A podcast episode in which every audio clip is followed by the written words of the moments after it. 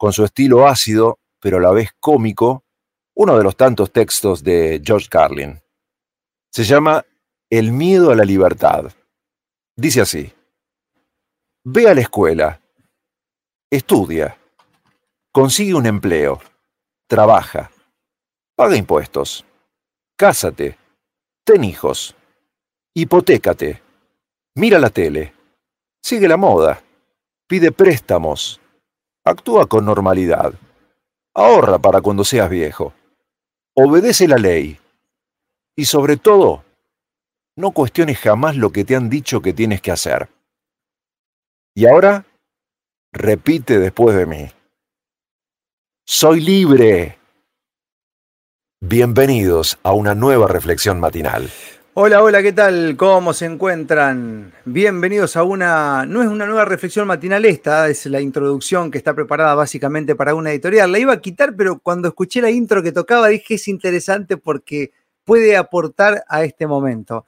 Gente, hace un montón de tiempo que no charlábamos con Juan Manuel Garilli Fabrici, nuestro tecnólogo, especialista en redes sociales, y, la verdad es que eh, uno de los primitivos en épocas radiales de, charlas de este tipo de cosas. Cada tanto me acuerdo de lo que decía Juan en su momento, que muchos decían, va, estas son todas pavadas, que las redes sociales, que toca aquello, y se fue dando todo al pie de la letra. Y hace bastante tiempo ya que no charlábamos y bueno, un poco tiene que ver con la actividad de cada uno y, demás. Juan, bienvenido nuevamente, estás muteado creo, no sé si te puedes mutear. Sí, sí, me eh, muteé. Bueno, muchas gracias Marcos. Para mí es un placer y, siempre lo será. El otro día cuando contaba que tenía una nota con vos, hace mucho, mucho que no hago notas. Eh, yo, siempre digo, hay, hay un sí fijo que es para vos. Yo hice mi primera nota de radio con vos. Wow. Eh, no sé cuántos años estamos hablando ya, pero hace 5 o 6 años atrás, capaz 7, no sé. 7, 8. Eh, sí, sí, 7, 8, porque ya yo creo que la pandemia me robó una percepción de tiempo ahí, pero, pero para mí fue, no solo fue una primera nota donde yo recuerdo que yo hacía una charla a la que llegamos por recomendación en ese momento, con Pablo y demás, y yo digo, wow, fue el único que me hizo preguntas que eran interesantes esto la gente, cada vez que hacemos una nota, y hace mucho que no la hacemos, escucha lo mismo, pero bueno, hay que, el público se renueva, dijo Mirta, eh, y para mí fue un impacto. Y después de eso hicimos casi cuatro años de radio, y para mí eso fue escuela. O sea, no sé si se llega a ver, ahí me muevo un poquito, ese micrófono con el que grabo algunas cuestiones en YouTube o podcast, es gracias a vos. Ah, hermano, qué, qué, qué lindo esto, ¿no? La verdad es que eh, uno hace y, va por donde siente, ¿no? Y por donde, y por donde uno resuena. Pero, pero recuerdo. Siempre fue genuino encima. O sea, fue como. Eh, y aparte encontramos eso, estos momentos que ahora se, han. Nosotros hacíamos streaming en la radio, cuando no había ni Luzu, ni había Olga, no había nada de eso para la juventud.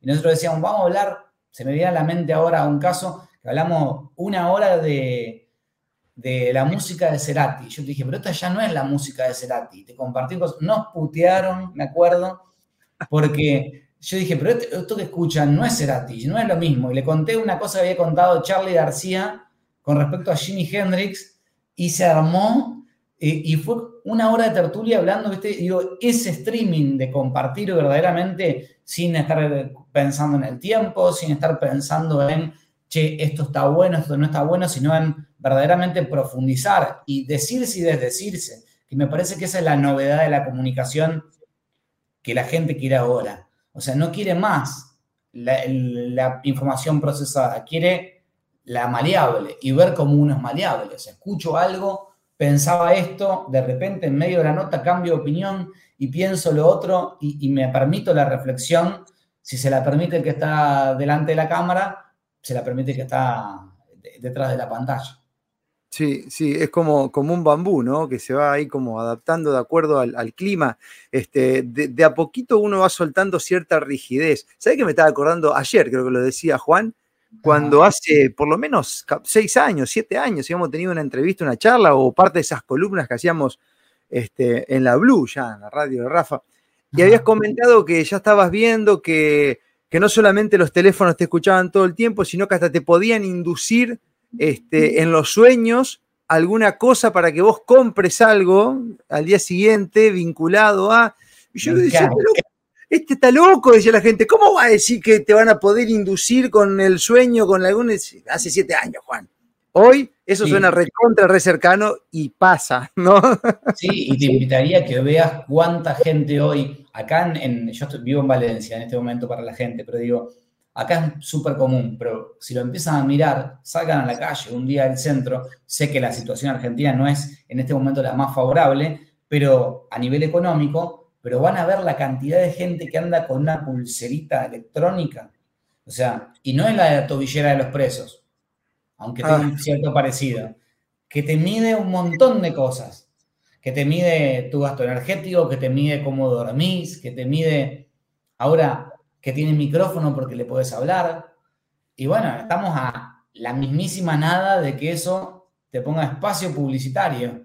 Eh, Tome Coca-Cola a las 2 de la mañana y vos te despiertes con sed.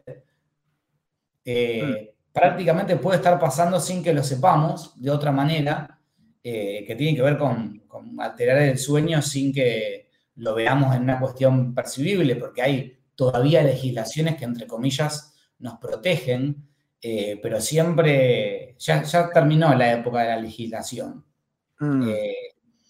Existirá el control, existirá todo, pero me parece que el avance de la tecnología ya se lleva puesto de algún modo todo, y lo digo parado desde el continente que acaba de legislar hace una semana atrás una ley de protección de datos increíblemente rígida, donde tiembla Google, donde tiembla Facebook, porque se pueden quedar sin la información, sin poder usar esto de escucharte o, predecir tu comportamiento. Y yo escucho a la gente muy preocupada por eso, a los que se dedican al marketing, que es mi mundo, y no me genera nada, porque es como que ya vi tantas veces esta renovación donde después aparecen los efectos de, del desarrollo de la tecnología que, eh, nada, siento que, estamos en constante transición hacia, nuevas cosas y nos vamos a, divertir viendo un poco lo que pasa. Mm. Sí, a mí siempre, en, la mayoría de los temas, me da la sensación que el Estado llega tarde y que cuando se acuerda de algunos temas ya perdió prácticamente el poder, ¿no? Por eso lo hace, por eso legisla, por eso quiere buscar un control. Pero ya es como, como que siempre llega como medio tarde, ¿no? Y en esto lo mismo, ¿no? Es como, como cuando se acordaron de, no sé, de, tratar de legislar la piratería musical. Tarde, hermano. Tarde, tarde ya, ya, tarde, ¿no? Y así un montón de cosas. Juan, bueno, eh, vamos a empezar a divagar un poquito eh, por algo de lo que más asusta a la gente en estos tiempos, hablando de tecnología, que tiene que ver con la inteligencia artificial, que está puesta, recién dabas un ejemplo de la pulserita y demás, ¿no? que estimo mucho de eso, tiene algo de inteligencia artificial, y donde, lo que se teme es un poco esta robotización de la humanidad, ¿no? Eh, este ser humano que, mm, bueno, que cada vez eh, se iría desarrollando menos porque hay cosas que la inteligencia artificial haría por vos, ¿no? A veces se juega un poco con, con esto de que por ahí te salte una notificación que te diga, hoy estás enfermo, quédate en tu casa, cuando en realidad no te pasa nada, pero si te lo ordena una máquina, más de uno va a comprar ese paquete. Cosas así, ¿no? Que, a uno se le viene en la cabeza que, que podrían llegar a pasar. Pero para ir entrando, ¿qué es la inteligencia artificial básicamente? Digamos, ¿cómo se lo puede entender a esto? Mira, yo creo que, voy a arrancar poniendo un poquito de, picante porque tirar de definiciones y demás, la gente, viste, creo en, su inteligencia, hablando de inteligencia artificial, y sería muy aburrido que yo les tire Wikipedia, viste. La inteligencia artificial es un sistema capaz de desarrollar sus propias ideas y crear su propio conocimiento. No dice nada. Lo que voy a decir es que el momento actual en que vivimos no es eh, precisamente el momento del desarrollo de la inteligencia artificial, sino es una fase de avance más de algo que empezó hace muchísimos años, que tiene en algunos casos visible unos 10, 15 años, pero en otros tiene 20 o 30 años de desarrollo. Lo que pasa es que hemos llegado a niveles computacionales y de, de, permisión que la gente permite del acceso a sus datos, de cantidad de cosas que se exponen, que han permitido ver el impacto de la inteligencia artificial. La inteligencia artificial es una herramienta. Y como herramienta va a producir grandes cambios. Entonces pensemos a la inteligencia artificial ni más ni menos que como la llegada de Internet. Yo sé que hoy puede sonarle excesivo a mucha gente equiparar estas pequeñas revoluciones y decir, bueno, no, tampoco tanto. O sea, cuando llegó Internet empezaron a cambiar las cosas. Lo que pasa es que acá vamos a ver un tiempo tan, tanto más pequeño con respecto al cambio, que yo digo, desde que el cartero desapareció y empezamos a usar el correo, o desde que no hubo que ir a un lugar para averiguar información y la buscamos en Internet, o que yo puedo consultar eh, el pronóstico y no tengo que escucharlo en la radio ni en la tele, o lo que, hasta que sucedió, pasaron muchos años de desarrollo de Internet. Hoy, con la base de la vida centrada en Internet, la inteligencia artificial va a crecer de manera exponencial. ¿Qué es la inteligencia artificial para la gente? Una herramienta, que puede ser, como toda herramienta, profundamente buenísima o profundamente peligrosa. ¿Cuál es el punto? Que por primera vez esa herramienta va a tener un control bastante relativo, porque hasta ahora todas las herramientas que nos han dado los creadores de las grandes herramientas tenían una porción de control mucho más grande que la que tienen hoy sobre esto. ¿Qué digo? Cuando crearon Internet, existen en Internet cosas que no se pueden controlar. Hablamos, eh, controlar. Hablamos mil veces, la deep web, el contenido malicioso, la piratería, que no se puede controlar, digo, con algunas diseñadas para, ¿no? Pero que no se puede estar controlando todo el tiempo y que es muy difícil. Sin embargo, la base donde está sentada es un lugar donde ya está controlado. O sea, toda información que circula por Internet va a pasar por ciertos dispositivos, va a pasar por ciertas fibras ópticas, va a pasar por cientos, eh, cientos de centros de datos que están alojados en el mundo y están definidos y marcados. Y eso es un control. Pero esto es una capa más arriba y más abstracta, donde el poder de esa inteligencia hoy para el 90% de la gente está en una versión muy, muy simple y controlable para hacerle preguntas o ejercicios sencillos, pero que en dos minutos más está tan arriba que no se llega a poder controlar porque lo que llega ya no es un texto, una solicitud, un requerimiento, sino un pensamiento. Y eso muy complejo porque mm, al final, si alguien te decía lo que decías vos recién, quédate en tu casa porque estás enfermo, hace 100 años atrás o 50 años atrás, pienso en mi abuela, eh, se lo decía un médico. Y ese médico, para ella, ella no lo podía cuestionar, porque ella tenía menos estudio, porque pertenecía a otro nivel de formación social, y entonces el médico era más parecido a Dios. Y si el médico cometió un error, igual no pasaba nada y le decía tenés que quedarte haciendo reposo una semana o tomar este medicamento, lo tomaba. Lo que sucede es que hoy en día ese pensamiento que tiene el médico para concluir o inferir que fulanito está enfermo, ya no lo va a decidir el médico, el formador del médico, la farmacéutica que le da al médico ciertas cosas y ciertos preludios, una industria, lo va a pensar por su cuenta una inteligencia, un ente abstracto. Y eso puede ser un cambio fenomenal en los próximos 10 años, que obviamente va a reconfigurar el poder y por eso hay una desesperación brutal del mundo por ver cómo se controla, y te pongo el primer término picante, la Skynet que acabamos de prender. La capa, bueno, ya nos estamos yendo a, Terminator, ¿no? Bueno, en realidad toda esa programación predictiva de películas que creo que se ha dicho de forma legal que son ficción, pero que en realidad cuántas cosas de ficción fueron pasando, ¿no? Este, como que nos van acostumbrando a través del cine. Entre, entre la programación predictiva y todo ese primado negativo, por ahí se nos arma la ebullición cerebral. Juan, y me decías recién, este, hace, hace, un tiempo atrás había hecho un, pequeño, un pequeño reel que se había realizado bastante, que yo consideraba personalmente, y ya que está, te hago el planteo, de que, mm, viste que hay muchas profesiones hoy donde nadie piensa. Recién citabas a los médicos. Está pasando que hay mucho médico que no piensa, que está esperando la orden del Ministerio de Salud de, la provincia, de la Organización Mundial de, y así, ¿no? Y depende de lo que mandan ellos como directiva, el médico acá te responde y hasta diagnostica así. ¿Bien? Entonces, es como que hay un rol de autoridad que siempre hay alguien por encima que baja esa orden. Entonces vos decís, wow, y el individuo que está en el medio nunca se detuvo a hacer una clínica, a pensar, a hablar, a tocar, a ver, no más bien se basa en un protocolo. Ahora, si llegaría esta IA a mm, unirse ahí al campo de la salud, estos, estas profesiones que meramente no aportan nada individual, sino que más bien copian o obedecen a la autoridad y que sienten ellos mismos, inclusive que están un escalón debajo, por eso no tienen ni siquiera el valor de cuestionar algo de su autoridad. Esta gente que, suele hacer su actividad de esa manera, ¿no, ¿no, es la primera que va a ser reemplazada por la IA?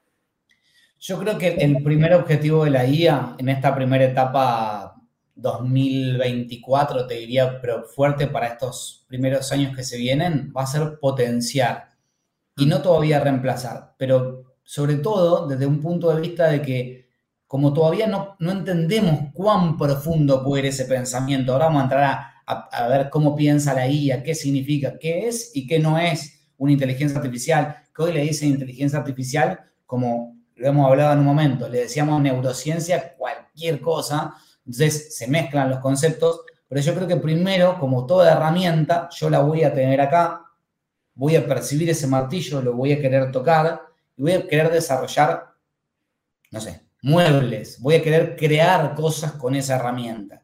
Luego, esta herramienta que era un martillo que se va a poder transformar en todo un kit de cosas y que voy a entender cómo es una casa, va a poder determinar en un momento eh, si es más útil o no más útil el reemplazo. Pero el reemplazo no va a venir porque el Ministerio de Educación, esto es lo que quiero decir como cambio de paradigma para que se entienda, o el Ministerio de Trabajo o fulanito diga, usemos una IA para esto. Eso no va a pasar. Lo que va a pasar es que una persona en su casa va a crear una versión de una inteligencia artificial que no hay una IA, sino hay infinitas IA, y ahora vamos a hablar, son de algún modo, muy loco lo que voy a decir, son seres vivos, y son infinitos. Y entonces digo, en ese volumen, alguien va a crear ese ser vivo, va a adaptar, va a entrenarlo, pero no va a ser el ministro, el presidente, el dueño de una empresa, va a ser el vecino tenía tres cuadras de tu casa. Y ese va a desplazar toda una estructura y va a crear un nuevo puesto de trabajo. Va a crear una, una nueva manera de consumir el contenido, va a crear una nueva manera de, pensar la alimentación. Porque si la IA de repente, como no es un solo ser vivo, también va a tener discrepancia. Va a tener, eh, los jóvenes dirían, va a flashear. La IA flashea, delira, piensa, se equivoca, corrige, es un ser vivo en transformación. Esta etapa no es de reemplazo, no es el Skynet de la última de Terminator donde viene a decir la humanidad es el problema, no es Matrix. Este es el principio donde nosotros con la IA todavía tenemos herramientas para cambiar la realidad actual. Obviamente, a este paso, si lo que se sucede es IA más otra cosa, que no lo voy a decir ahora, me lo guardo para más adelante, que sería, por ejemplo, procesamiento cuántico, probablemente la velocidad a la que aprenda la IA sea mucho más rápido de la que pueda pensar una idea del vecino y cuando abre y cierra los ojos ya lo haya hecho. Literal. Y entonces ahí sí estamos en un contexto mucho más complejo. Ahora estamos en la posibilidad de definir quién aprende a usar Internet o quién no aprende a usar Internet. Es decir, si yo no aprendo a usar Internet, estaré en desventajas versus el que lo usa. Y si no aprendo las desventajas o los errores que tiene Internet, y creo que eso es una verdad, cometeré los mismos errores que cometimos todos los que confiamos ciegamente en una herramienta. Pero en definitiva, yo creo que el momento ahora va a ser creativo. Creativo nuestro, creativo de la IA, porque la IA todavía es un niño. Un niño de unos 4, 5, hasta 6 años, con una capacidad increíble, sin manchar, sin manchar. Eh, no sé si vos tenés presente esto, que, la, la etapa de aprendizaje o de desarrollo cerebral es inmensamente más grande en los primeros seis años que en el resto de, la vida. Entonces, si un niño no come bien, si un niño no se alimenta bien, si no tiene los estímulos que corresponden, probablemente el daño sea irreparable. Bueno, nosotros vivimos en una sociedad donde muchísima gente, un porcentaje muy alto de la población, no tuvo esos primeros seis años como corresponde. Principalmente porque no lo sabíamos. ¿Vos le darías de comer lo mismo que le diste de comer a tu hijo hace 10 años atrás, 15 años atrás cuando eran niños? Mm. Ni loco. Mm. Ni loco. ¿Le dejarías ver los programas que le dejaste ver? Ni loco. Bueno, eso, este es el momento donde nosotros vamos a poder elegir con mucha más precisión porque somos mucho más conocedores. Entonces estamos moldeando esa generación que viene, que nos parece que es incontrolable como todo, que el joven no sé qué, tiene otro gusto, pero tiene mucha más posesión de la libertad. La IA es una herramienta que va a darle muchísimo más poder individual a la gente y que le va a ayudar mucho tiempo a ordenar a un interés más mayúsculo, más corporativo. Porque es un Skynet, porque piensa, no sigue solo instrucciones. Ahora, Juan, me, detengo acá porque hoy lo decías y, lo anunciaste que iba a sonar fuerte. Decía, la IA es un ser vivo. A ver, em, pero ese ser vivo, para que uno se mantenga con vida, tiene que alimentarse. ¿Bien? ¿Y de qué se alimenta la IA? Se alimenta de nuestras opiniones, de nuestros escritos, de nuestras publicaciones. Eso, bueno, puede ser a la larga, pero al inicio, digamos, porque, digamos, si uno se pone ahora a preguntarle cosas, tiene respuestas. Y algunas respuestas que tiene si uno va, por ejemplo, a lo histórico, son de, dudosa respuesta, como que no es tan así lo que pasó, sino que alguien programó que la IA responda que eso es historia cuando en realidad los hechos no fueron 100% así, ¿no? Entonces digo... Yo me voy a poner cómodo. Yo me voy a poner cómodo. Creo que lo primero que nos va a hacer falta es ordenar un poco quiénes son estos seres vivos y qué hacen. Porque de repente o sea, lo que sucede es que la gente, si no queda como una abstracción, IAS hay un montón. Cuando digo hay un montón, digo, la más popular y conocida hoy es ChatGPT. Pero hay una versión de Google, hay una en desarrollo de Apple. Esta IA en realidad la, la genera OpenAI, como Open Inteligencia Artificial, pero es financiada por Microsoft. Y hay decenas de miles de, de inteligencias artificiales como Leonardo, que crea imágenes, como otras que crean videos, como la que te nombré antes, que empecemos, Opus, que mezcla dos inteligencias artificiales. Y entonces, ya no podemos decir que Marcos Cap, o sea, yo para decir que los medios mienten, puedo decir los medios mienten. Y una, un error, porque yo puedo decirlo para, un eslogan de campaña, como un eslogan simplificador, hasta te diría reductor de la realidad. Pero después tengo que decir, Marcos Cape miente. No, después tengo que decir, Marcos Cape en este fragmento, cuando dijo esto, mintió. Porque si yo saco de la fracción de este momento a Marcos Cape a los medios, estoy englobando de una manera general que es muy fuerte. La inteligencia artificial no es un ser vivo, son infinitos. Entonces, no entender eso nos va a llevar a un pensamiento de cómo la IA va, trabaja hoy, cómo trabajará futuro, como si eso está ahí y es un ente abstracto que con el que no puedo crear. Vamos con la primera definición. ¿De dónde viene la IA? O sea, ¿de qué viene? Y no digamos la pavada de que viene de un, eh, de un algoritmo que alguien creó y eso, por eso es lo obvio, ya todos sabemos eso. Mm. Nosotros tuvimos distintos momentos del el estado actual del arte. Fíjate la gracia. Para decir todo lo que se sabe de un tema, no se dice el estado actual de la ciencia es el estado actual del arte. O sea que digo, al final vamos a terminar, la guía nos va a llevar al, punto original del ser humano, que es la manera de comunicarse, la ciencia es una interpretación, la base no es esa.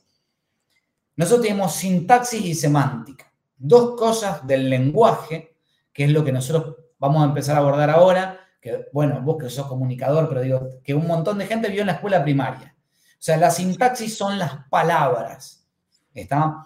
Esas palabras que, establecidas de cierto modo, para nosotros tienen un significado. Y la semántica es ese, ese análisis de ese significado.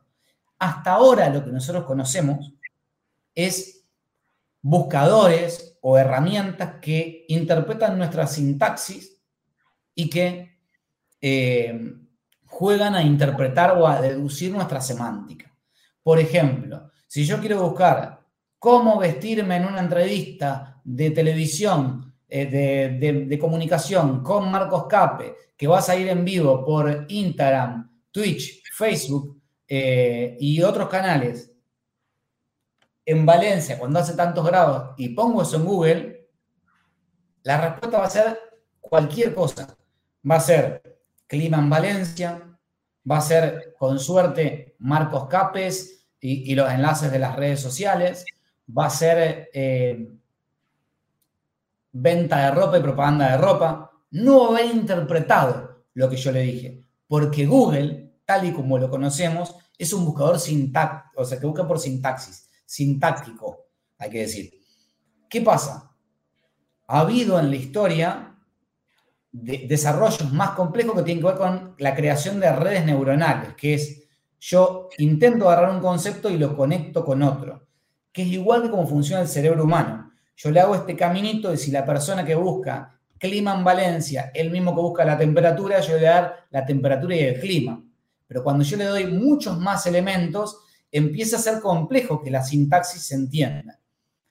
Las IAs que conocemos hoy son IAs que tuvieron un universo acotado. O sea, lo que les mostraron en su niñez, cuando eran bebés, fue muy acotado. De manera tal que pueden hablar de muy pocos temas. Entonces, vamos a hablar del caso más tontón. ¿Qué no es una IA?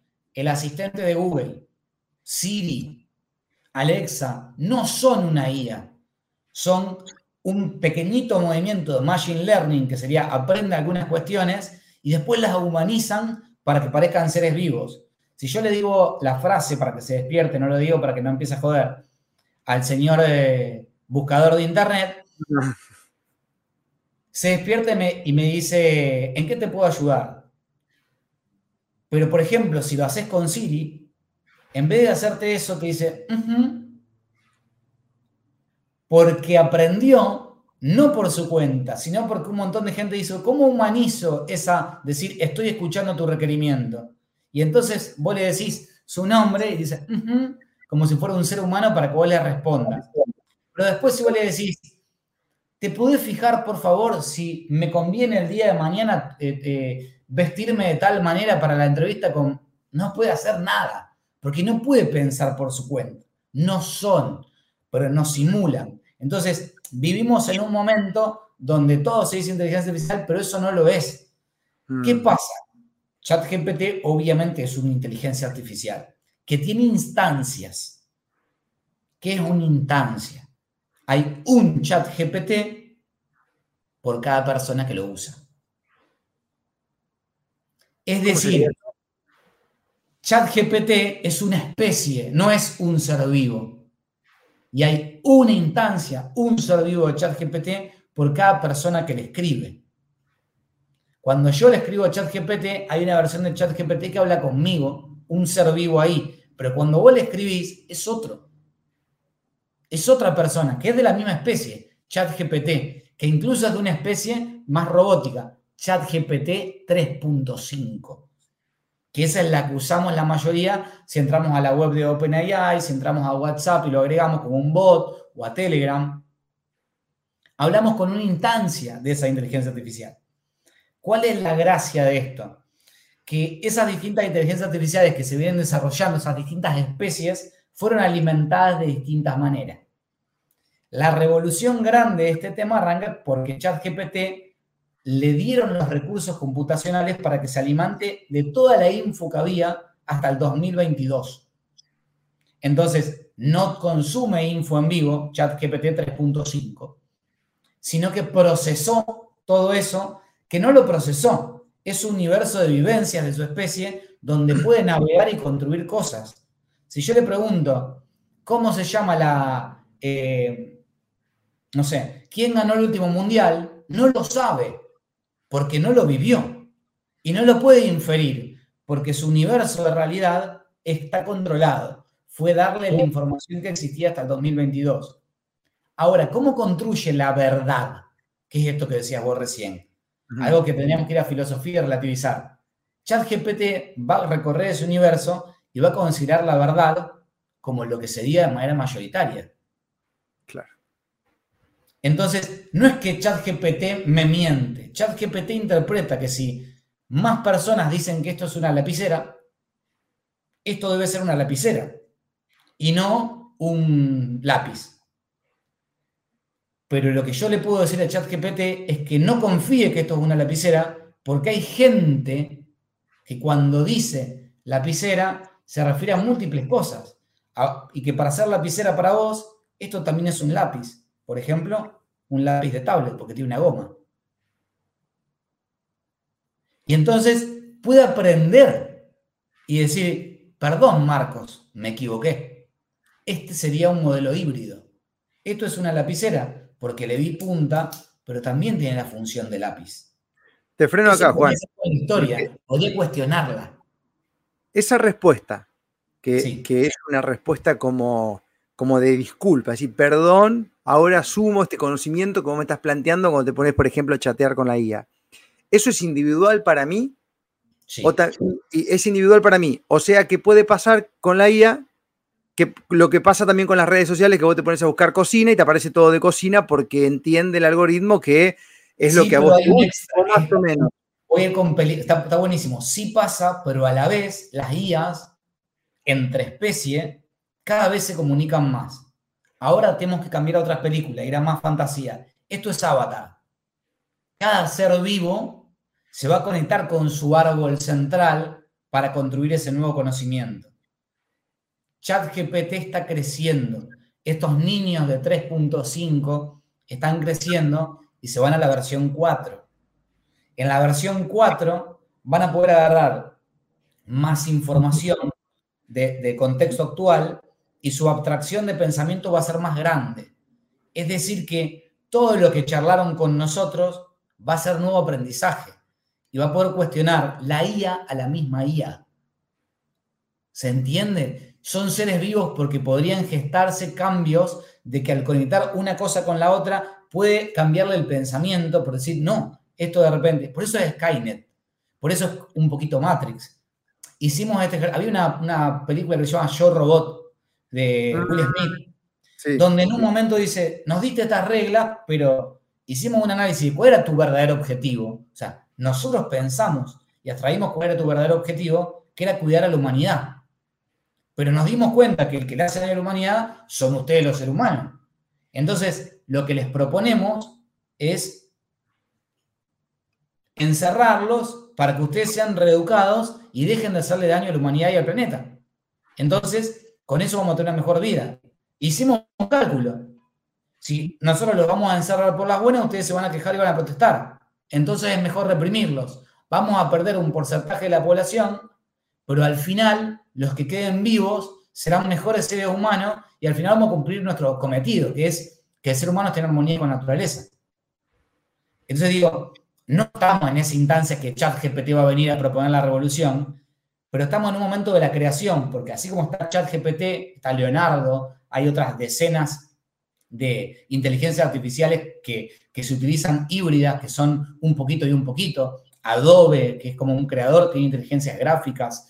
Eh, Canva, el creador tiene su inteligencia gráfica, Facebook tiene su inteligencia artificial ahí, trabajando sobre el algoritmo. Hay algunas que son matemáticas, hay algunas que son músicas, hay algunas que son pintoras, hay algunas que son editoras, hay algunas que son escritoras. Y el universo en el que se mueven, ah, esto tiene el mismo efecto que, que, que detecta gestos. Em, van a permitirle crear cosas. Y eso va a alterar la realidad. Y lo va a alterar de una manera muy interesante porque de repente el arte, y me voy a permitir acá hacer un coso, este me regaló un chico el otro día que me vio dibujando, en, cantando en, acá, en el Turia, frente a la Ciudad de las Artes y las Ciencias, y para mí fue un gesto increíble porque me lo regaló, pero de repente, imagínate que el arte va a estar cruzado porque, me decís, Juan, esto suena muy mal el arte lo va a empezar a crear, son seres vivos, van a crear arte. ¿Y cómo, cómo, convivimos con eso? Yo te pregunto, ¿te acordás de la famosa entrevista de Papo en Sábado Bus? Que se pelea con ¿quién era? Con Ezequiel Deró. Con Ezequiel Deró, DJ Deró. DJ Deró. ¿De qué lo acusaba originalmente Papo DJ Deró? Y Papo le decía que él no hacía música, sino que ponía música grabada, básicamente, ¿no? Y, Ezequiel Deró también estuvo flojo ahí. decía que no, que él tocaba con disco, así como él tocaba con instrumentos, él tocaba con disco, pero nunca supo, supo, supo explicar muy bien que muchas veces el, disco de vinilo es considerado un instrumento, ya que vos podés mover y generar un sonido con, una canción grabada. Pero bueno, quedó medio chato ahí, pero sí, lo acusaba como de, ser... Aparte, había una diferencia de pesos de autoridad social. Sí, obviamente. Papo podía decir lo que quería y el otro quedó en, en offside. Y me gusta ese elemento, porque yo sé que vos, sos DJ también, entonces digo, como, como creación, digo, la sociedad le faltó entender al principio, me voy a poner el pensamiento de Papo, que eso también era una forma de crear arte, de crear música. Quizás no haya infinitos sonidos, sino que estén preseteadas las opciones, pero miento, hay infinitos sonidos porque hay infinitas velocidades a las que vos podrías mover un único disco de pasta. Y hay, sí, hay dos direcciones, yo no podría levantar el disco. Pero la definición de que eso es así irrumpe contra la creación de la música.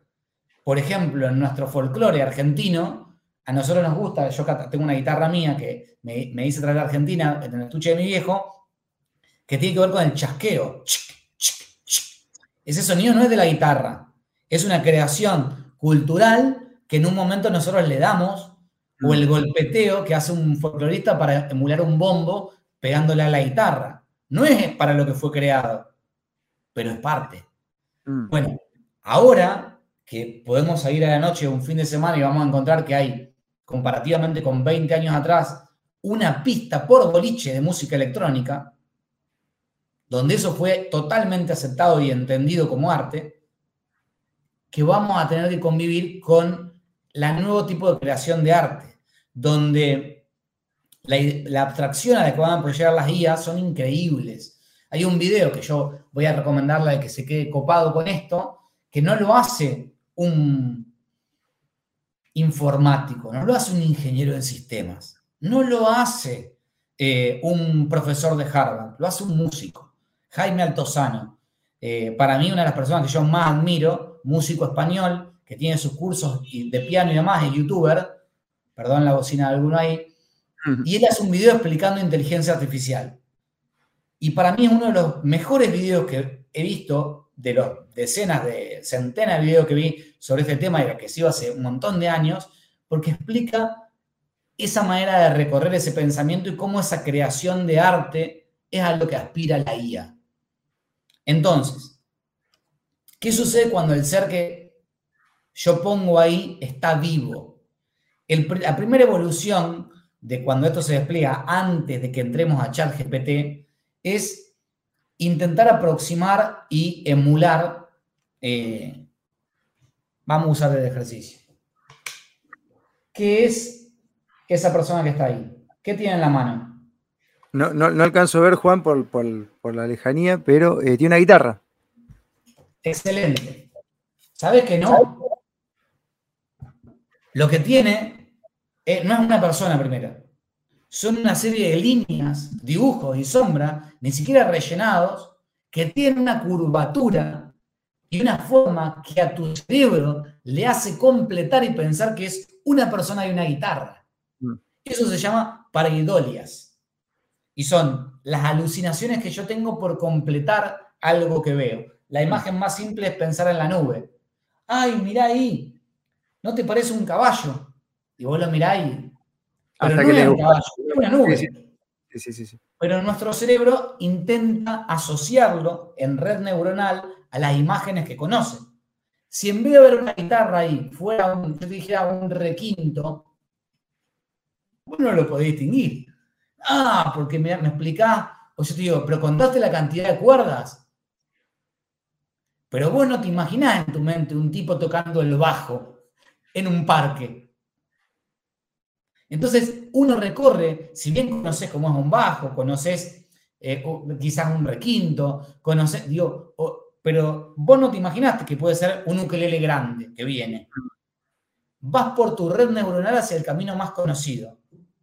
Las guías pasaron de tener porcentaje más grande de delirio, de paraidoias, a tener porcentajes más asertivos de, eh, de acertar. O sea, de, construir una cuestión que tenga sentido para nosotros que somos los que la usamos. ¿Qué sucede? ChatGPT fue alimentada con la base de datos de Internet. Digo, la cantidad de info que absorbió es gigante y por eso nos gusta tanto. ¿Qué tiene Machine Learning? Y es muy parecido a una versión que anda muy bien y también es para cada uno distinto. El teclado del celular. El teclado del celular que le pones ja y ya escribe ja, ja, ja, ja, pero no cualquier ja, ja, sino el que vos usás. Tus ocho letras, con doble J, con triple J si fueras. Que a mí me pone eso, pero que a un Tano o a un Yankee le pone HA, HA, HA, HA, porque se ríen sin J acá. Eh, a nivel escrito. Entonces digo, eso va aprendiendo de cada uno. Ahora, lo lindo de esto es que la gente no sabe cómo usar esta herramienta porque le sigue hablando de manera sintáctica. Le hable con sintaxis, como a Google. Entonces yo le hago preguntas. ¿Qué pasó en la guerra? ¿Qué pasó en la guerra de eh, la batalla de San Lorenzo? Y entonces el tipo agarra, recorre el universo de información y dice, bueno, voy a arrojarle una cuestión promedio, te arrojo un par de párrafos diciéndote pasó esto. Vos podrías decirle, desarrollame una tesis de 14 páginas donde me cuentes el conflicto que vivió, no sé nada, yo voy a hacer un bolazo, San Martín al momento de cruzar los Andes en la batalla de San Lorenzo, no, sé, no fue ahí, pero digo, cuando cruzó los Andes, para, por el frío, el peso del caballo, la enfermedad que tenía en ese momento, y cómo pensó la Y va a crear, porque puede pensar en el universo de lo posible. No existe el pensamiento, lo crea, no está leyendo. El problema es que si yo le pregunto qué pasó en la batalla de San Lorenzo, no tiene que pensar. Es lo que vos acabas de, criticar de una profesión. Digo, no tiene que pensar porque ya le fue dado. Si vos le pedías lo que no fue dado, lo va a tener que pensar. Y esa es la gracia. Pedirle a la IA que piense. Y esa es la novedad. Nunca antes le podíamos pedir a un objeto no animado o no con vida humana que piense. Ahora sí. Juan, em, eh, la verdad es que suena como toda herramienta muy ventajosa para muchas aristas, para muchísimas aristas, y en otra nos da como un poco así de, temor en qué no podemos eh, convertir, ¿no? En qué no podemos convertir. por ejemplo, eh, qué sé yo, el uso del teléfono celular, cómo empezó siendo y hoy en día cómo se lo considera y cómo eso es ventajoso para mucha gente que produce contenido, que llega con información de calidad y a otros les genera ansiedad, depresión, a los chicos no pueden soltar ese chupete electrónico. Hoy ya se está hablando muy seriamente en algunos aspectos del daño que esto está provocando. Bueno, yo imagino que como cualquier cuchillo, tenedor o celular, la IA tiene que ver también con eso, ¿no? Hay más temor, te diría, que, mm, forma de verlo en lo positivo por lo general en, la gente, ¿no? Hay como... En toda, innovación drástica es normal que pase. Sí, como, como un temor de que esto pueda descontrolarse y de a tal punto, Juan, em, que de llegar a no saber si lo que te está hablando es un ser humano, real o una IA, ¿no? Hay, hay países que están probando ya este, algunos canales de televisión con presentadores que salen inclusive vendiendo que no se van a cansar, que no se van a tomar feriados y que no van a tener nada de eso, porque total son inteligencia artificial. Y bueno, y habrá gente que va a comprar eso y gente que va a decir, no, yo la verdad que no me interesa que haya alguien así, prefiero que haya un ser humano, ¿no? Bueno, se abre un campo tremendo. Y también estoy pensando, Juan, porque vos me decías que se nutre la IA de todo lo que hay en Internet. Si no se puede programar de antemano que se nutra de tal o cual cosa y que directamente haya 10 o 15 puntos de consenso entre todas las IAs que no sean discutibles, que no sean replanteables, que no sean eh, lo que sean hoy, que puedan nutrirse de, acá para allá. Por ejemplo, ¿no? Si eso es posible. Eso es posible y de hecho es muy probable que las IAs que conocemos hoy sean eh, levemente sesgadas en algunos puntos. ¿Por qué? Porque hay cosas que sucedieron en la historia que demuestran que darle absoluta libertad eh, a, cualquier eh, herramienta, a la larga trae problemas. Pongo un caso que lo acabas de mencionar. Zuckerberg no controla. Nosotros hicimos la primera nota de Donald Trump hablando de esto de Internet. Hace, cuando ganó Donald Trump la, la elección pasada. No controla, gente usa su herramienta de manera ilegal, supuestamente sin su ayuda, él tiene que seguir a dar explicaciones. Ahora hay gente que la semana pasada fue citada a la corte porque hay de gente que recibió bullying o que fue deprimida por la red social y los padres con la foto y él tuvo que seguir a poner la cara.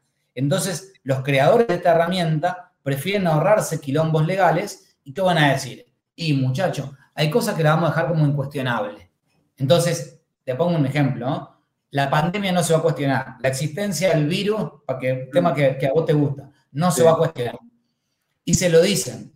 Y es real que ese es el punto de partida. Pero yo te pregunto algo. El primer día, el primer día que se empezó a hablar de esto, ¿vos tenías el mismo pensamiento que tenía ahora? No, claro que no, en, muchos temas, no solamente en este. Pero me, centro en este. Lo que digo es, esas guías que fueron limitadas de algún modo, lo difícil es que no pueden, como construyen el universo de lo posible y es infinito, y desarrollan el lenguaje y la palabra, ya trabajan el lenguaje, la música, la pintura, el video, la visual, no pueden controlar a dónde va a terminar pensando. Entonces yo puedo decirle a mi hijo, y enseñarle a mi hijo cual si fuera una tabula rasa, estoy hablando como de psicología primitiva, y ponerlo como Tarzán, y enseñarle que hay que tomar de la, de la llana y saltar y tomar el agua con las dos manos así, y comer con las manos, y no usar cubierto, y caminar jorobado y no erguido. El problema es que en algún momento esa cantidad de seres humanos, para la especie gigante que crean, están en contacto con otros.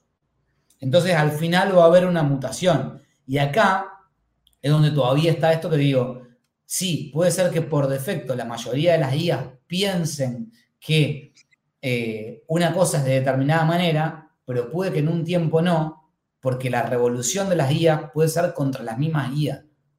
No es solo contra el ser humano y su libertad. La IA puede cuestionar a la IA, puede cuestionar su pensamiento de base, puede encontrar que la hipótesis de lo que plantea es un error y ir a reformularla en un instante. Entonces, es probable que ese es el temor más grande y por eso los estados están queriendo regular la guía, porque ese pensamiento no lo puedo controlar. No puedo asegurar que la guía está diciendo lo que yo pensé que iba a decir. Por ejemplo, te pongo un caso. Vamos a decir que eh, no quiero tomar algo súper mega archipolémico, pero normalmente si vos eh, agarráis, vamos a pensar algo, no se me ocurre una buena abstracción, vamos a pensar en una alimentación, en una comida. Yo te digo, mira, la receta para tener este, esta torta de solo es harina, agua y tanto grado del horno. Y entonces yo le digo, ¿qué formas tengo de reemplazar la harina, qué tal cosa? Y entonces me empieza a decir, mira, en vez de usar de harina, podrías usar fécula, podrías batir un huevo para que la espuma, tal, tal, tal cosa hasta que en un momento venga un químico, un ingeniero químico, un ingeniero en alimento y le diga, la molécula de la harina es tal. Sí, sí, estoy de acuerdo, le dice la guía. Y te cuento que la molécula de esta nueva cosa que creamos es tal. Combinando agua y virome, la molécula que se conforma es esta, que tiene esta propiedad. Ah, no lo había pensado, le va a decir la guía. Ahora, ¿no podría yo reemplazar la receta de la harina por agua y virome? Y la IA va a empezar a procesar. Dice, si yo pongo esa molécula ahí y eso puede hacer eso, entonces dice, no sé, eh, y va a dar como opción luego eso y se lo va a transmitir al árbol hacia atrás porque va a haber una nueva molécula. Ese es el temor. No mm. crearon un, un mensaje que cuando el dominio para, pensarlo de algún modo, yo sé que a vos te gustan estos temas y mucho también a tu audiencia, y el dominio hasta ahora tenía que ver con segmentar y poner en una caja un mensaje y enviarlo. Podían cambiar la forma, podían cambiar las repeticiones, los colores, pero podían poner ahí, imagínate que ese presentador de IA dice, yo no me canso porque soy inteligencia artificial, pero haciendo mi propio análisis, está en vivo transmitiendo. Descubrí que desde que yo estoy acá llevo 50 centavos de dólar, 50 dólares de costo computacional trabajando, pero la ganancia de mi creador fue de 3.525.000 dólares habiéndose ahorrado todos estos puestos de trabajo. Y sin embargo, la manera en la que se comportó para despedirlos incumple la ley tanto. Procedan a hacer una demanda. Eso lo puede pensar. Claro. Eso es lo incontrolable, es un problema, porque sabe todas las leyes, sabe todos los derechos, sabe, sabe todo. Ese es el problema de la IA. Digo, no es una herramienta que es totalmente buena o totalmente mala. Es también mala para su creador porque no puede regular, porque piensa, es abstracta. Bueno, con el Internet, Juan, pasa lo mismo, porque ¿sabes qué pasa? Depende del lado en el que uno se ubica, en el mundo en el que vivimos, va creando esa realidad. Vos tenés gente que está buscando cómo el Estado quiere, por ejemplo, o el poder supranacional controlarte 24/7, entonces en cada cosa que pasa ven una amenaza. Y hay otros que están ubicados del otro lado y ven como una oportunidad. Bueno, yo soy de los que intentamos tomar lo que nos sirve, lo otro poner un freno e ir creando nuestra propia línea, ¿no? Entonces, eh, es como el Internet. El Internet uno puede pensar, sí, está bien, arrancó siendo, no sé, una herramienta militar. Y la intención era de que, qué sé yo, de que vos te puedan vender cualquier cosa, por ejemplo, no por Internet. No, peor, mucho peor. Arrancó siendo una manera de comunicarse para saber cómo matar gente en una guerra y que no pueda ser interceptado. Ponele, ¿viste? Y hoy es el sustento de nuestra vida, la tuya y la mía. Claro, por ejemplo, yo estoy usando esta herramienta, pero ¿cómo la uso? Entonces, ahí está la cuota nuestra de humanidad, que tenemos que saber cómo aplicar todas estas cosas que se vienen y que están pasando, este, y, por ahí no radicalizarnos, porque el problema suele ser ese. Entonces, además, yo pienso que, bueno, muchas cosas de Internet, por ejemplo, no les convenía que salgan por la red a los mismísimos creadores o alimentadores masivos. ¿no?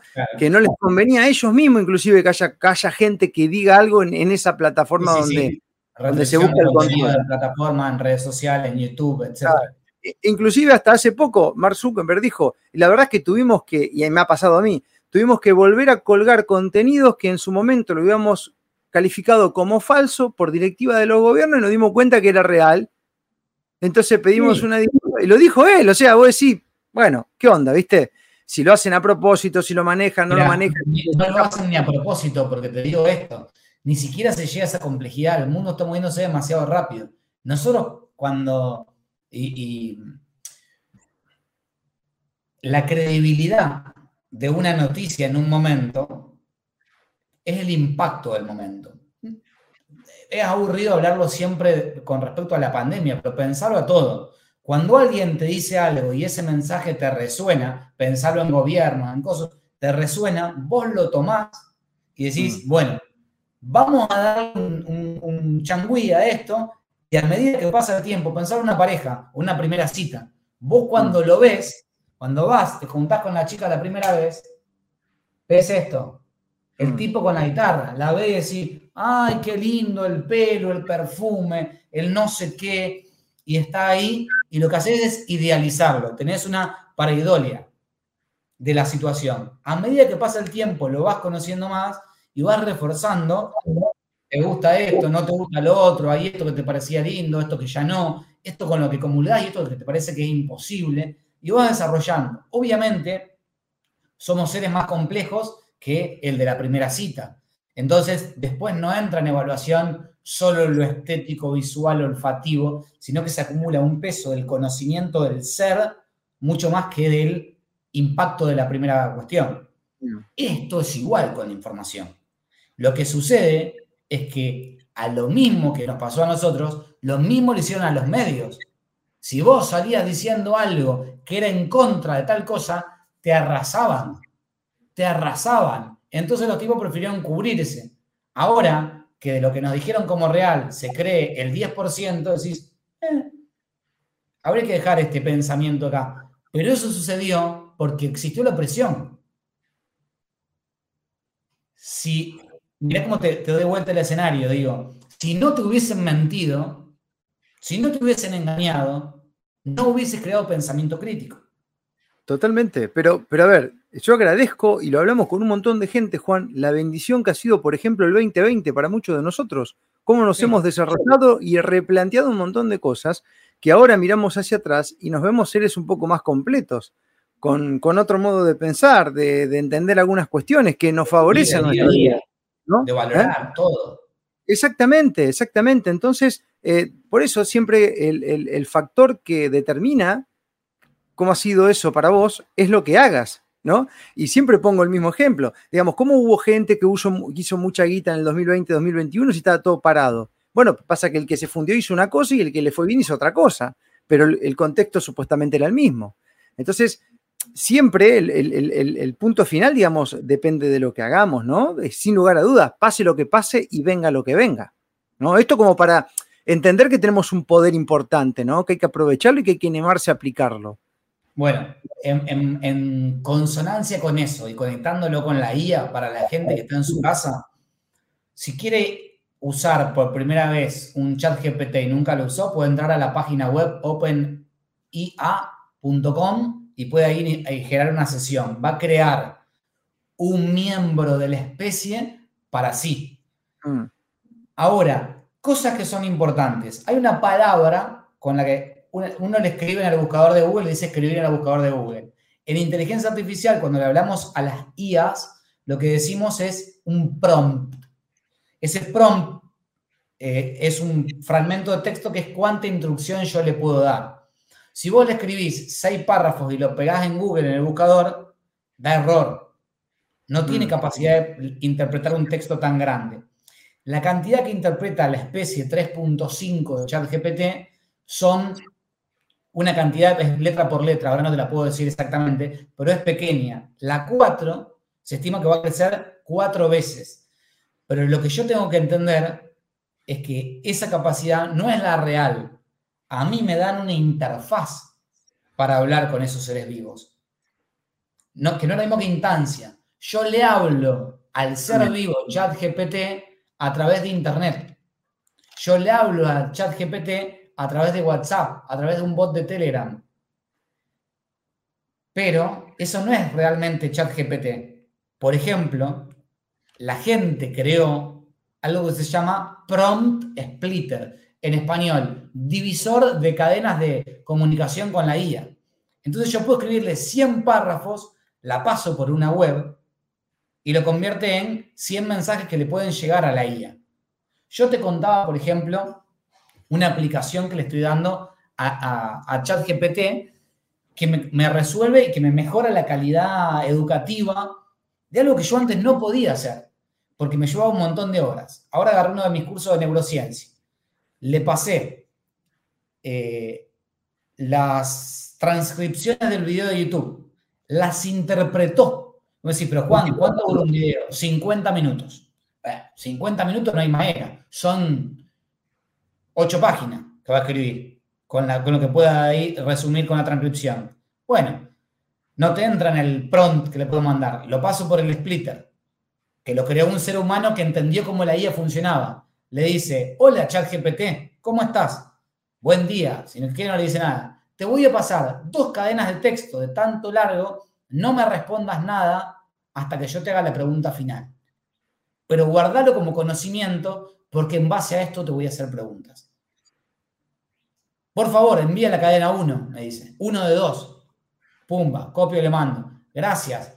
Envíame la cadena 2 de 2. Pumba. Estoy listo para que me preguntes lo que quieras generame un quiz, un multiple choice de 10 preguntas para que yo después elija las 5 mejores sobre este tema, con, sobre el tema del que se habló, con una amplitud grande para que la respuesta correcta sea muy precisa, pero para que las demás opciones tengan un grado de dificultad y eh, seleccioname de esas cuatro opciones la que es correcta y justificame el motivo y el minuto donde digo eso en el video.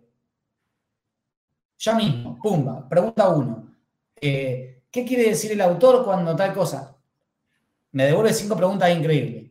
Ahora, a este texto que está acá, cuando digas autor, decí mi nombre, Juan Manuel Gabriel Fabrici. No hables en tercera persona. Habla en un lenguaje coloquial. pensá que el 90% de mis alumnos son argentinos. Eh, no hace falta que restringas palabras eh, consideradas maleducadas. Al contrario, puede ser que eso sea un disparador de más atención en las preguntas. Me devuelve, mejora todo.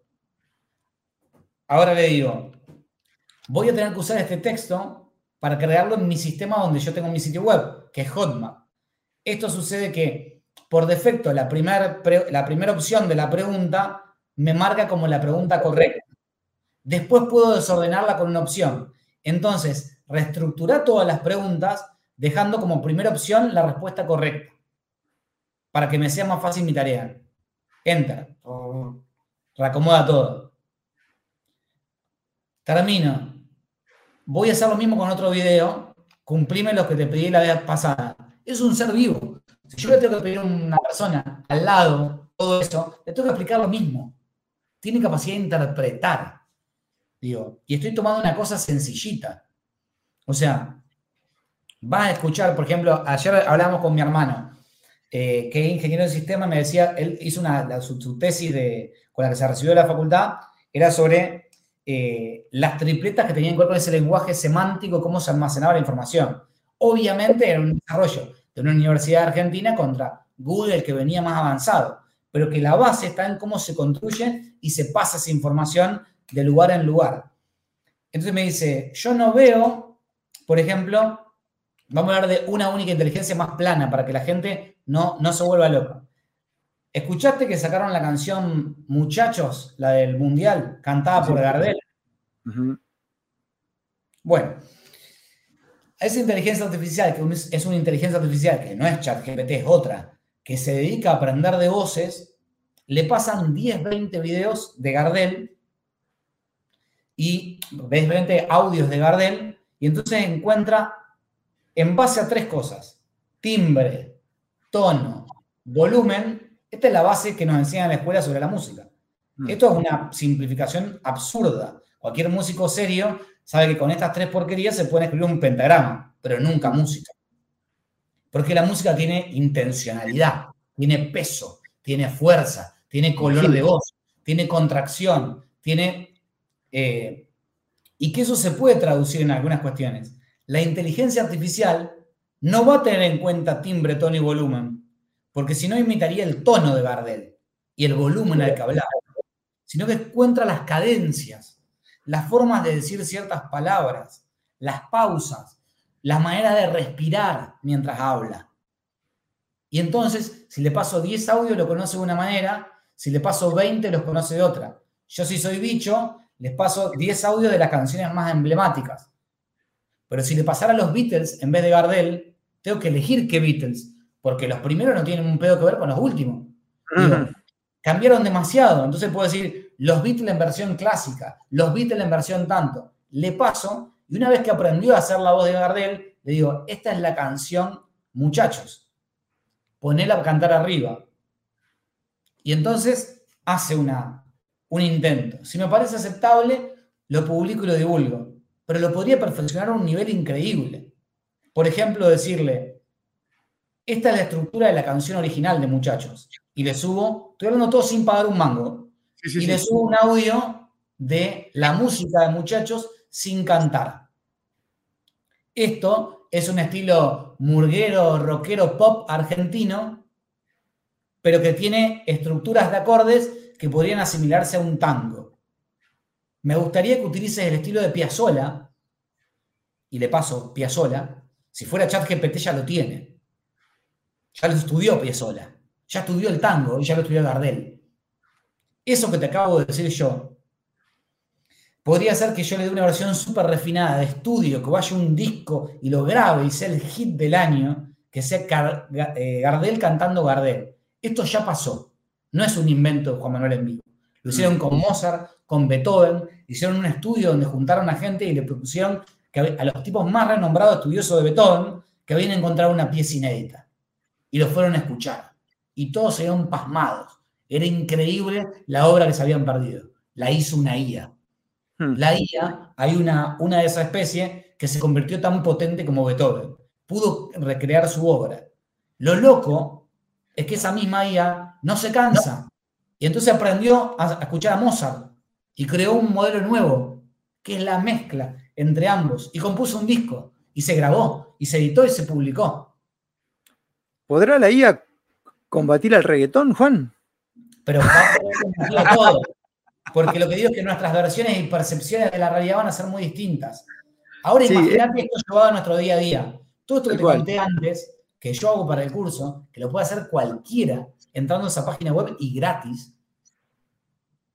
yo le puedo decir algo mucho más abstracto, que es, en vez de preguntarlo de esta manera, yo tengo un estilo que me gusta mucho de la literatura de Cortázar.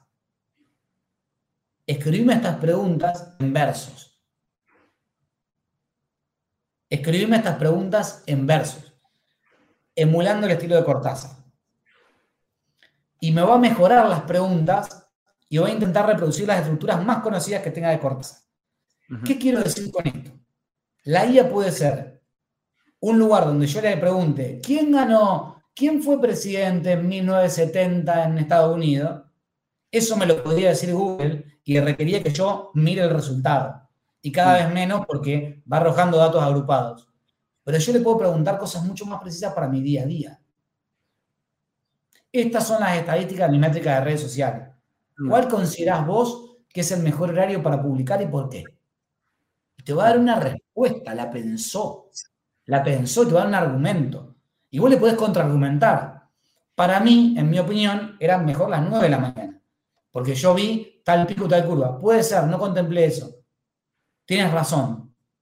Y te puedo decir, aunque estuve pensando y teniendo en cuenta esto nuevo que me decís, podríamos hacer un posteo. Mirá cómo se globo. Podríamos hacer un posteo que haga esto y hacer un refuerzo que publique en tal hora. Entonces, los martes en tal horario, pero los jueves en tal otro. A pensar. Vamos a hacer el juego más divertido de todos. ¿Qué es lo que te propuse antes de la llamada? Agarrar el celu o lo que vos quieras, nombrarme 5 o 10 profesiones distintas. Pueden ser tareas, ni siquiera tienen que ser actividades profesionales como diga un médico, un abogado, sino lo que vos quieras, vamos a pensar por un instante qué cosas podrían hacer hoy y qué cosas van a poder hacer en uno o dos años gracias a la inteligencia artificial si la aprenden a usar. Punto y seguido a eso y paréntesis que abro. No se los va a crear una empresa, porque la IA es un ser vivo, lo tienen que crear ellos.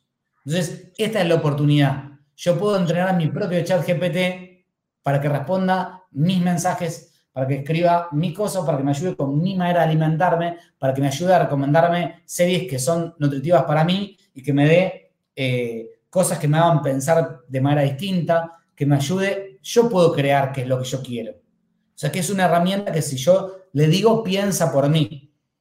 Pero yo le doy la instrucción del pensamiento. Porque estamos en la etapa de creación. No vino ella pensada y me dominó todavía. Todavía. En algunas, en algunas cosas, Juan, ya pasa eso con el celular, ¿eh? Porque, a ver, te quiero decir, te, un ejemplo muy estúpido, pero es que, es que ha pasado. Es que, es que pasa hoy que en lugar de golpear la puerta, me mandan un WhatsApp estando enfrente de la casa. Es que pasa hoy que en lugar de abrir la puerta y ver cómo está el clima afuera, hay chicos que ven en el celular a ver cuánto grado hay. Loco es abrir la puerta y fijarte a ver qué onda. Perfecto. Ahora te voy a contar, acabas de usar uno de los 10 que vamos a usar el futuro de esa comunicación. El futuro de esa comunicación es que vos vas a seguir caminando para ir a lo de tu amigo y la inteligencia artificial va a descubrir que estás haciendo una ruta que ya hiciste antes y que le va a mandar una notificación directamente a tu amigo que va a decir, Marcos está a 100 metros, se dirige a tu casa, sin que vos se lo pidas ahí aparece, eh, yo, te, yo te hago de abogado del diablo, ¿no? Pero insisto que esto tiene que ver a lo que nosotros hagamos con todo esto que se viene, pues no sabemos a dónde va a parar. Ahí está el temor, dice, uy, me están controlando, yo le di los permisos para que sepan por dónde voy, cuántos pasos estoy haciendo. Ahí aparece esa locura, ¿no? Que, bueno, que ahora está como incrementada, Juan, pero lo hemos hablado en su momento. ¿Viste que, hemos hablado en su momento con Juan, decía, che, Juan, hay gente que no pone foto de perfil porque dice que no, que cuide. Igual me decía, pero ¿sabes los permisos que le diste al teléfono? Claro, o sea, digo, yo creo que está una lucha en vano. O sea, yo creo que, una lucha que si uno se pone desde la abstracción, ya está perdida. Entonces a mí me parece que esto es como, como si en los 50, 40, 30 años 30, digo, uno se pusiera a pensar que toda revolución que existió de algún tipo intentó hacer que el mundo entero cambie, que el mundo sea mejor. Y no se pudo. Yo digo, no podemos cambiar la realidad toda. Pero si yo me resisto a usar el cuchillo porque con el cuchillo mataron a un montón de personas, bueno, pues viviré peor.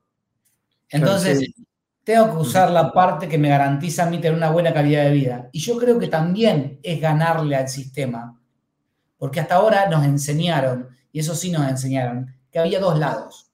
El que estaba conectado a la Matrix con el cable acá atrás y el que mm. estaba desconectado. Lo que nunca nos hablaron es de quién era más feliz. Ahí está. Y eso no depende del puto cable. No depende si yo estoy eh, aislado de la realidad, sin teléfono, no hago ninguna nota y vivo en mi huerta y no me leo ninguna noticia. Puedo ser el más infeliz del mundo. O puedo ser un tipo que está conectado a todo y ser infeliz también. Esa felicidad es la que yo tengo que buscar.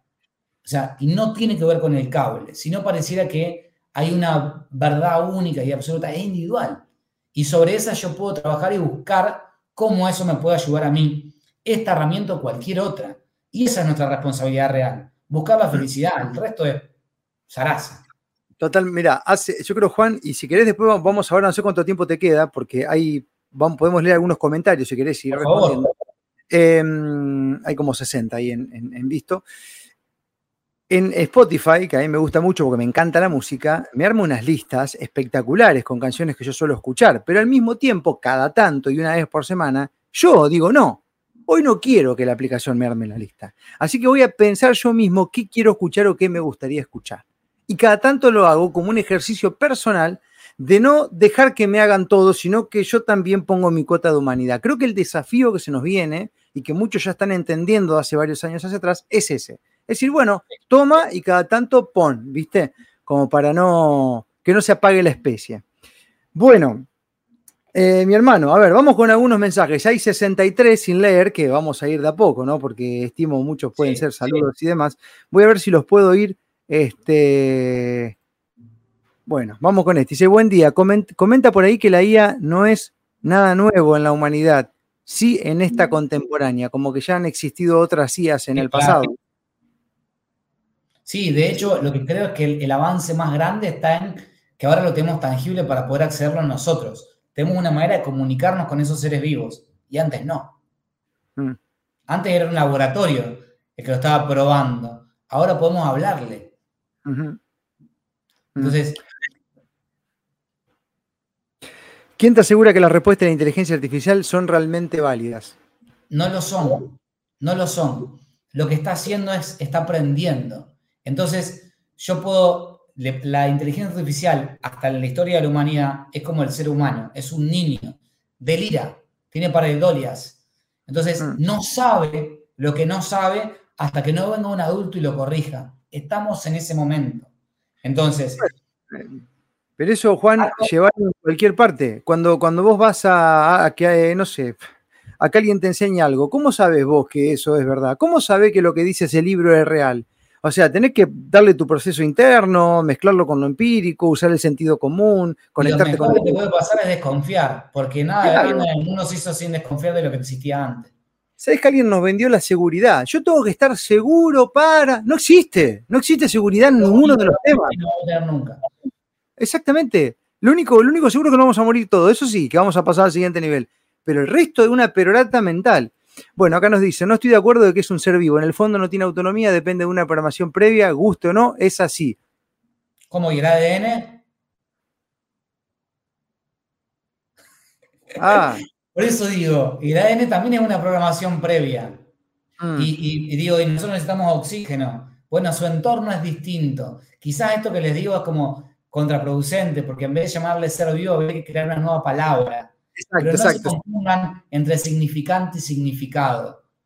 Digo, esa, esa palabra que yo digo ser vivo, ese e, espacio B corta I, B corta O, no tiene que representarle a ustedes que hay que, hay que mirarlo con un romanticismo con el cual mira uno una planta, una mascota o un hijo.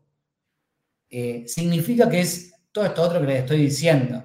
Nada es una literalidad absoluta. ¿Y cómo podemos definir que el mismo tipo de vida el de, y no hablamos de los chips, ni de los cyborg, ni de todo eso?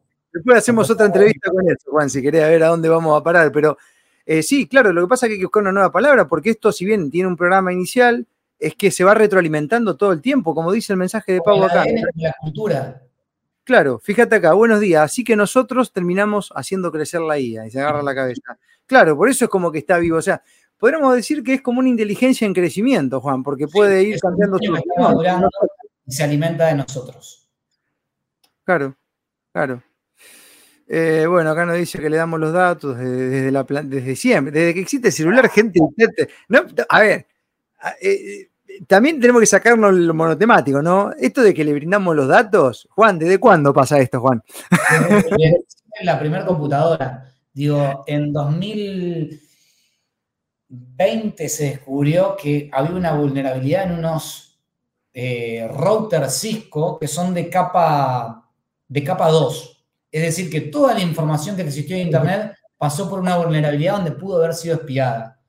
Mm. Quisiste dárselo o no, es un juego. Una, nota que hicimos hace, no sé, siete años, que era, escribí este mensaje de WhatsApp para decir que vos no querés dar tus datos. Dar tus datos, escuchen esto porque esto es la revelación a todo el que es antisistema. Dar tus datos, cuando vos le pones acepto, lo que estás diciendo es, los puedo usar en mi propio beneficio. ¿En serio se creen que alguien va a dejar de procesar su dato porque ustedes le digan que no? no, seamos grandes. vamos a, perseguirnos, persigámonos bien. Aparte, vamos Hay que darle los datos para que nos lo den a nosotros también. Juguemos el juego. Claro, Juan, es como te voy de nuevo con la pregunta hace un rato. ¿Cómo sé yo que en realidad no le estoy dando mis datos? A ver, si no, no jugues el juego. O sea, es así. Yo lo, que siempre lo digo esto constantemente, lo que nosotros tenemos que sacar es un porcentaje que realmente nos beneficie. Es decir, bueno, yo juego, te juego a cambio. Esto es como la economía, digamos. Vos querés generar riqueza, tenés que dar algo a cambio. Si no da nada a cambio, podés hacer un tiempito y después va a tener que devolverla. Es energético. Entonces acá pasa lo mismo. Decir, bueno, yo tengo todos estos datos. Bueno, agarro o no agarro. ¿Y para qué lo quiero hacer? Y para hacer este, no sé, un, este, un youtuber. Bueno, y si me conviene a la larga, porque hago y vivo de eso, y bueno, sí, accedo, y hago un juego ahí, un dar y recibir, ¿no?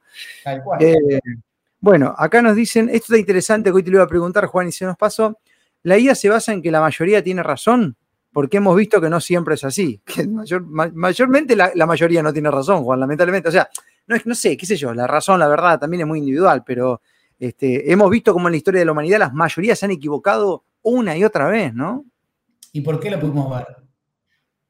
Y bueno, porque hicimos lo que teníamos que hacer nosotros, o sea, porque no pertenecemos, sí, después o en el momento, lo sentimos. en el momento lo que tiene, lo que tiene, las verdades son todas. Yo no sé si existe la razón así colectiva. Hay momentos que tienen la razón, digo, vamos a pensar en la pavada más simple y más abstracta y, finita, que es votar.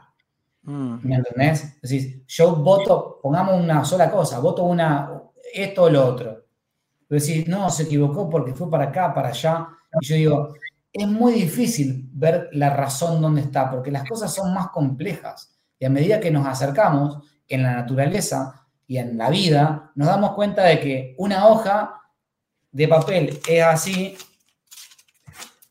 pero si yo me acerco con un microscopio, tiene 800.000 formas y no sé qué. arriba hay bacterias que están vivas y, me cambia. Y, digo, todo más complejo.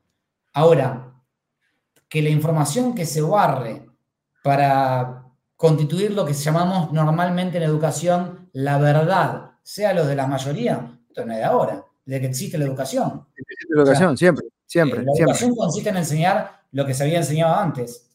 Sí, la repetición. Y bueno, hay muchas de esas cosas que se están replanteando ahora muy duramente como nunca antes. Mira, pareciera cercana la imposición de un pensamiento único, nos dice César acá. Ahora, yo pensaba mientras vos hablabas, Juan, digo, eh, es, casi imposible el pensamiento único. No sé si algún día lo van a poder con toda la tecnología del mundo, porque me imagino, suponte que alguien crea una IA con una intencionalidad de pensamiento único y va a haber un rebelde que va a crear otra.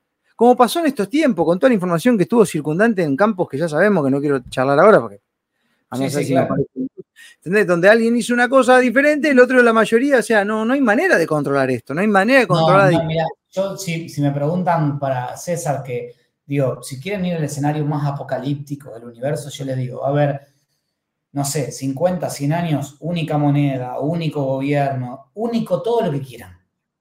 Jamás pensamiento. El Hmm. pensamiento no pueden controlar, ni el de la máquina van a poder controlar el nuestro.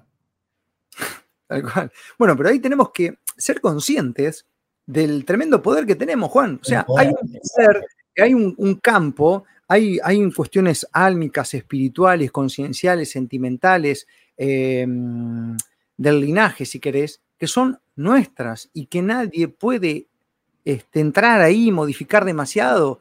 Eh, nos podrán hackear de rato el cerebro, pero tenemos todo lo otro. Entonces, recobrar nuestro poder y ser consciente de eso, creo que es importante, ¿no? Va por ahí. A la gente que está en Instagram, déjame decir esto, Juan, eh, Sí, sí. que nos comenten en Twitch, en Facebook, en YouTube, porque los comentarios de Instagram no los puedo compartir en No pantalla. ¿eh?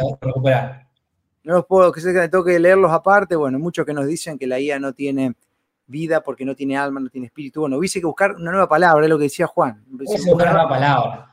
Entiendan la, la intención de lo que quería decirles, que no, no es algo que está quieto. Sí, sí, sí, sí, sí. Yo, yo te lo entendí perfecto, por eso es que no me asusté, aunque suena raro, viste, decir que una inteligencia artificial tenga vida, pero lo, re- lo real es que como que va creciendo, como que tiene una evolución constante, ¿no? Eh, bueno, a ver, ¿qué dice por acá? ¿Se puede cortar la luz? ¿No dice por acá? Sí, bueno, esas cosas pueden pasar con todo lo que estamos transitando hoy, gente. Está, bu- está bueno porque esto creo que viene en función de tipo el Skynet, si se puede cortar la luz. Claro. Yo creo que no. Hmm. Eh, yo creo que en, en la, en la historia ha habido muchos momentos donde distintos gobiernos o dueños, en, ni siquiera me- ya no me sirve más llamarlos gobiernos, dis- distintos grupos tuvieron poderes y pelearon por tener mayores desarrollos. Y esos mayores desarrollos llevaron a creación de cosas. Por ejemplo, no sé, como te digo en un momento, eh, la bomba atómica. Y, y ya en algún momento ya no, no puedes controlar ni tu propia creación ya es tarde para apagar la luz. Esa luz se podría haber apagado hace 10 años atrás. Mm, Quizás donde este desarrollo no estaba. Pero hoy hay un nivel donde digo, las guías que se publican hoy están programadas hace mucho. El acceso computacional, el coste es tan bajo que tendríamos que decir, para solo no tener las guías, cortar con el Internet para siempre, cortar Claro. con la computación para siempre. Entonces, no existe esa manera.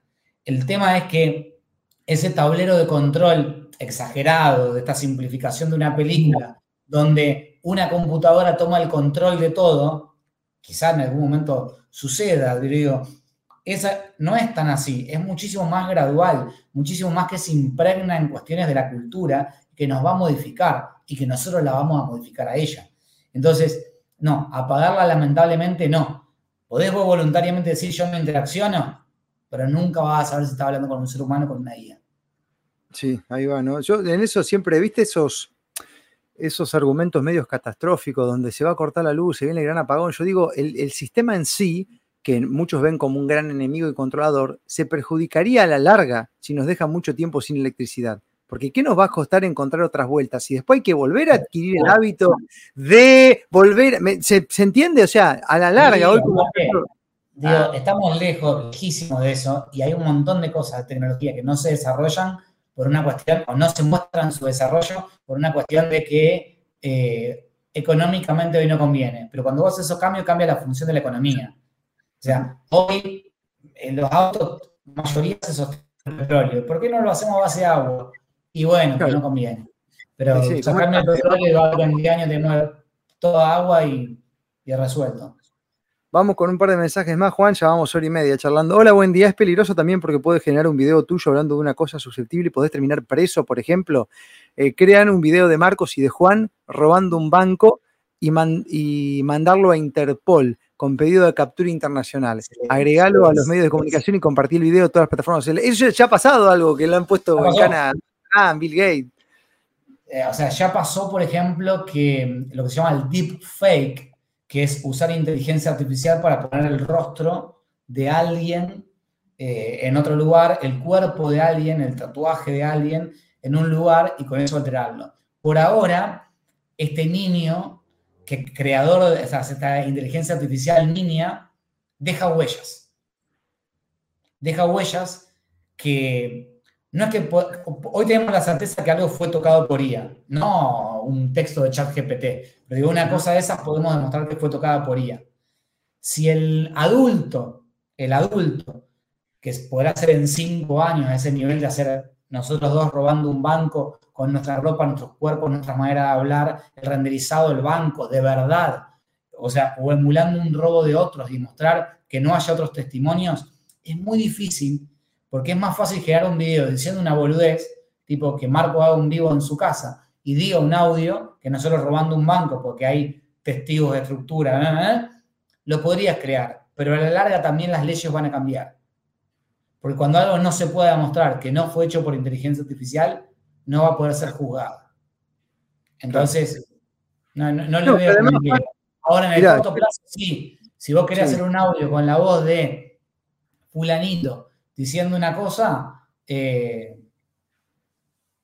ya pasó. Yo pensaba, esto, mirá, pensaba, por ejemplo, eh, suponte que se logra hacer que Em, ciertos periodistas se han reemplazado 100% por IA y que se genere una caterva de contenido, como, se, como pasa ahora, que hay puestas en escena para, para condicionarte una forma de interpretar lo que pasa, va a llegar un momento que si eso empalaga demasiado, la misma gente va a hacer lo que está pasando ahora, que es dejar de consumir los medios convencionales. Es decir, si se pasan de la raya con estas cosas, va a perder efectividad. Es como todo lo que sobreabunda, digamos. Sí, valor.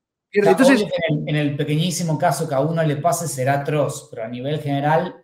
Exacto. Es cuestión evolutiva también y, de cómo ha pasado con muchas cosas, ¿no? Em, a ver, estoy buscando algún que otra pregunta. Em, a ver. Hola a todos. No, esto es un coso. Nada que ver. Estoy viendo a ver si alguna pregunta, porque hay un montón de comentarios, Juan. Eh, hay uno que decía, me voy porque me está esperando la Matrix.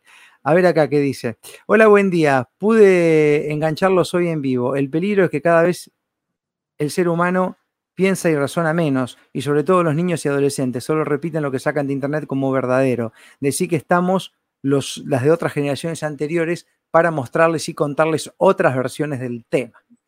Sí, que es esto que decía. O sea, lo mismo que educamos eh, eh, en la, infancia y demás, y construimos esa magia del, pensamiento crítico, eh, bueno, será lo mismo. Lo que digo es la capacidad, imagínense lo atroz que sea, pero digo, hablamos de todo lo malo, porque parece que eso es como lo más llamativo, hablemos de lo lindo. Mm. Imagínense un niño que le parecía absolutamente horrible. Eh, a mí, por ejemplo, me costaba un montón geografía y estoy, hay una experiencia inmersiva volando sobre los territorios de la, Argentina. Me muestran los nombres de las provincias, las capitales, las puedo tocar, puedo entrar y escuchar una canción de Jujuy, una de Salta, una de Coso, ver a los Cosos, ver todo eso, hay que hacerlo una única vez. Y va a alcanzar para enseñarle geografía a todos los niños de la escuela. Se van a poder juntar 20 docentes y crear el mejor material educativo de la historia, jamás nunca contada. Los pibes de ahora que parecen que razonan menos o que piensan menos, en 20 años, todos los que estamos hoy hablando, hasta el más erudito del mundo, les vamos a parecer unos idiotas. O sea, el acceso a la información y a la capacidad de absorber que va a tener un niño es evolutivo. Nosotros no lo estamos viendo nosotros vemos, sufrimos estos cambios. Nuestros abuelos decían, no, porque están embobados con la computadora, no sé qué, con respecto a nuestros padres o con respecto a, no sé, yo en mi época le mandaba carta a tu abuela, no hablaba por teléfono, estaba idiotizado con eso de hablar por teléfono. Y hoy, si mira, no, nos consideramos que evolutivamente lo que fueron nuestros abuelos. Quizás tiene algunos aspectos de emoción, alimentación, etcétera, pero a nivel de pensamiento no. Yo digo, ojo al piojo, que quizás no puede pasar contextualmente, que haya un grupo, que haya una escuela, que haya un contexto social, etcétera, o un conjunto de educaciones que dan ciertos padres que parezcan atroces. las herramientas para mí estamos en un grado de libertad y acceso infinitamente mayor que cuando nos imponían las maestras golondrinas. Sí, sí, sí, en eso, en eso, sabes que el otro día yo pensaba, y dicho sea de paso, hacía una editorial que pensaba que en otros tiempos, Juan, si alguien decía, por ejemplo, cosas como la que suelo decir, o vos decís a veces, guillotina, hermano. guillotina. O sea, era, la guillotina que te vea el pueblo para que el terror, eso pasaba en otro momento, ¿se entiende? Hoy es censura. Antes era guillotina, papá, guillotina. Claro, y la censura una censura con toda su dificultad, pero con cierto matiz que la podemos esquivar. Porque, o sea, la pusimos poder esquivando. Podemos hablar de lo que querramos. Y después voy a decir, pero la masividad, vos sos el ejemplo vivo de todo esto. O sea, mm. poder salir del mainstream que te propone un sistema de lo que aspira todo el mundo y hacerlo y, se puede. O sea, creo que al final termina conectando, que esa es la gracia.